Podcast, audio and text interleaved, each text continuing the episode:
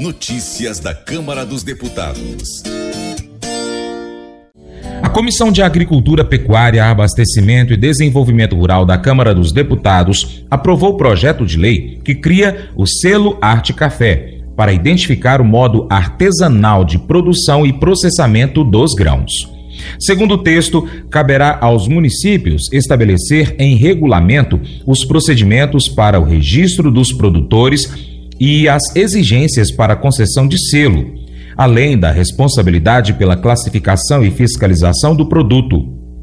Não havendo regulamento municipal específico, será observada então a norma estadual.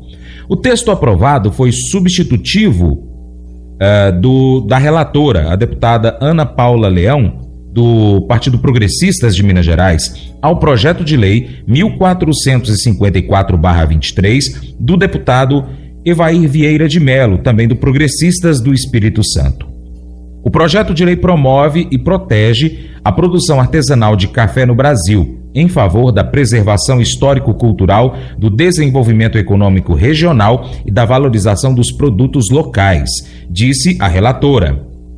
O selo, de acordo com o texto, tem como objetivos estimular o beneficiamento, processamento e oferta de café de cafés artesanais pelo produtor rural, valorizar a, a identidade da produção com o uso de técnicas tradicionais e regionais, agregar valor ao produto, aumentar a geração de renda na atividade e promover o desenvolvimento do mercado de cafés artesanais.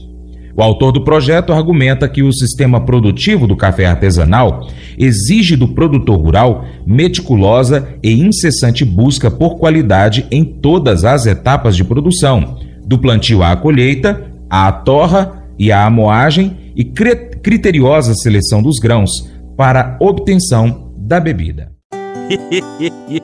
Mas eu vou dizer uma coisa pra você, viu? É, se quiser colocar propaganda sua aqui nesse programa, ó, eu vou dizer um negócio, você vai ter um resultado bom demais, senhor. É isso mesmo, é facinho, facinho, senhor. Você pode entrar em contato com os meninos ligando o telefone deles. É o 38, é o 991810123. Bem fácil. É muito bom porque aí a sua empresa vai sair dentro de um programa que é ligado aí ao homem para mulher do campo. É nós que vai estar tá assistindo e também vai ver sua propaganda.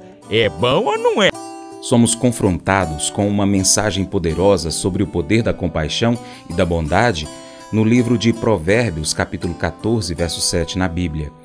A passagem destaca como a generosidade e a preocupação com os menos favorecidos podem ser uma fonte de bênção, não apenas para aqueles que a gente ajuda, mas também para nós. A mensagem nos lembra que ao negligenciarmos os necessitados e oprimidos, nós desconsideramos não apenas suas necessidades físicas, mas a oportunidade de sermos instrumentos de Deus para aliviar o seu sofrimento. A compaixão e a bondade não são apenas virtudes morais, mas expressões práticas de amor e cuidado pelos outros.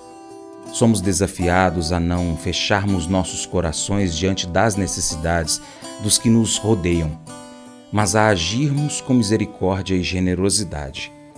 Essa atitude de preocupação genuína com o bem-estar dos menos favorecidos é uma manifestação do amor de Deus em nossas vidas. Além disso, quando nós somos generosos, receberemos generosidade em troca também. Podemos então refletir sobre como nós temos praticado a compaixão e a bondade nas nossas vidas. Nós estamos dispostos a ajudar os necessitados, a ser um canal de bênção para aqueles que sofrem. Esse devocional faz parte do plano de estudos Sabedoria em Provérbios 14, do aplicativo bíblia.com. Muito obrigado pela sua atenção. Deus te abençoe e até o próximo encontro. Tchau, tchau.